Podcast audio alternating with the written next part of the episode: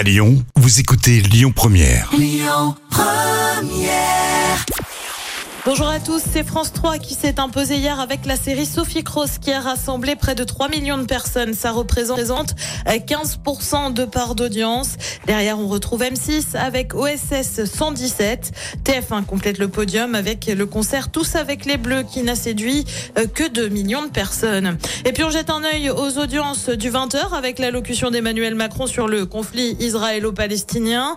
Sa prise de parole de 11 minutes précisément a été suivie par près de 12 millions de Français. Ça représente 58% de part d'audience. Un nouveau décor pour Plus belle la vie. Vous le savez, la série est de retour au début de l'année prochaine. Ce sera plus sur France 3, mais sur TF1 avec de toutes nouvelles saisons. Et l'un des lieux emblématiques de la série, c'est le bar du Mistral. Qui dit changement de chaîne, dit aussi changement de décor. Le bar a été revu, modernisé. Désormais fini la façade rouge. On mise sur des murs vert d'eau. La est aussi plus grande, mais surtout, surtout, le bar n'est plus à Marseille. Il va dans une petite commune voisine entre Marseille et Aubagne. On le rappelle, les décors ont été détruits après l'arrêt de la série il y a de cela un peu plus d'un an. On jette un œil au programme de ce soir sur TF1. Bien évidemment, c'est le foot hein, avec Pays-Bas-France pour les qualifications pour l'Euro. C'est à partir de 20h45.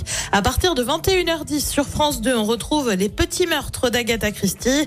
Euh, sur France 3, c'est un hommage à Charles Aznavour. Et puis sur M6, on retrouve Ryan Reynolds et Sandra Bullock pour la proposition.